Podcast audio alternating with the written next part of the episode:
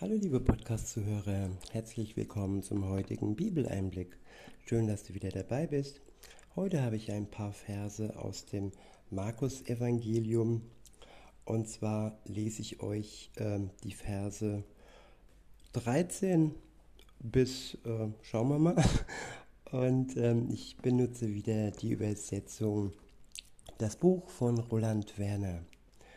Ab Vers 13 heißt es, Jesus ging wieder ans Seeufer, und wieder strömten unzählige Menschen zu ihm. Wieder prägte er ihnen Gottes Botschaft ein. Während er umherging, fiel sein Blick auf Levi, den Sohn von Alpheus. Der saß an der Zollstation. Jesus sagte zu ihm, Folge mir nach.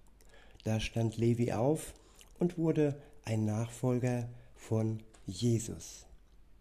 Ja, der Ruf Gottes, wer ihn hört, der sollte ihm gehorchen oder der darf ihm gehorchen und er darf froh sein, dass Gott ihn ruft. Als Gott mich damals gerufen hat ähm, mit dem Plakat Mut zum Leben mit Jesus, ja, dann war das eine Zeit, wo das nötig war für mich. Und Gottes Ruf kommt immer zur rechten Zeit. Das kann man wirklich ähm, festhalten. Weiter heißt es, Jesus nahm dann die Einladung Levis an und, beziehungsweise bin ich jetzt vorgesprungen, hm, ich lese mal Vers 14. Äh, während er umherging, fiel sein Blick auf Levi, den Sohn von Alpheus. Der saß an der Zollstation. Jesus sagte zu ihm, folge mir nach. Da stand Levi auf und wurde ein Nachfolger von Jesus. Jesus nahm dann die Einladung Levis an und kam als Gast in dessen Haus. Viele Steuereintreiber und Leute, die Schuld auf sich geladen hatten, setzten sich mit Jesus und seinen Schülern dort an den Tisch. Insgesamt waren es sehr viele, die da zu seinen Nachfolgern wurden. Ja, Jesus setzt sich an den Tisch äh, zu den Sündern. Und dann ja, folgten ihm viele nach. Und so sollen auch wir keine Angst vor der Welt haben, vor den Sündern haben, sondern ja, zu ihnen an den Tisch kommen und ihnen die gute Nachricht weitergeben. So gut wir das durch die Gaben, die wir haben können.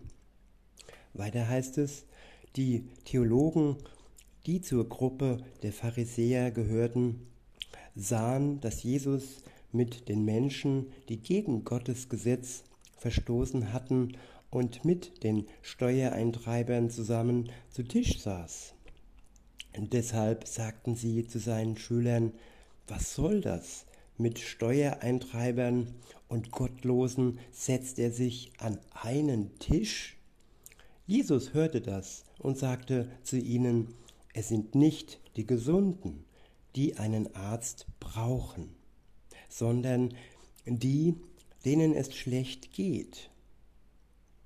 Ja, mit gesund ist hier gemeint die Seele, dass die Seele nicht gesund ist, wenn wir ohne Jesus unterwegs sind, wenn wir ja ohne Jesus ungesund unser Leben führen. Natürlich äh, kann und heilt auch Gott noch Menschen, die krank sind. Aber es geht ihm in erster Linie um die Seele, um das Gerettetsein, um die ja verloren, um das Verlorensein, das er den Menschen wegnehmen möchte. Weiter heißt es: Genauso ist, ist es. Ich bin nicht gekommen, um die Gerechten zu Gott zu rufen sondern die, die gegen seinen Willen handeln. Das war sein erstes Kommen, Zuallererst kam er, wie er in der Welt war, für die Sünder, für die, die ihn als den Heiland nötig hatten.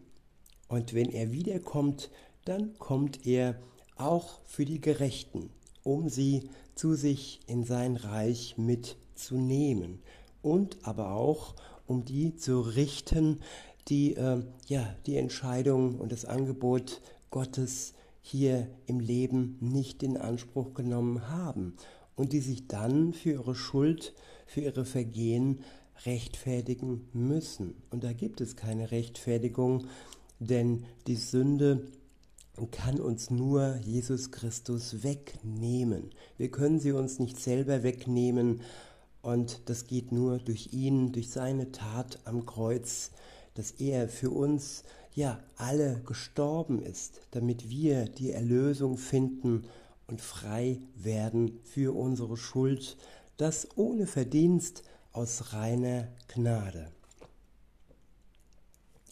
In diesem Sinne will ich es heute bei diesen wenigen Versen belassen, aber ich wünsche euch trotzdem einen schönen Tag.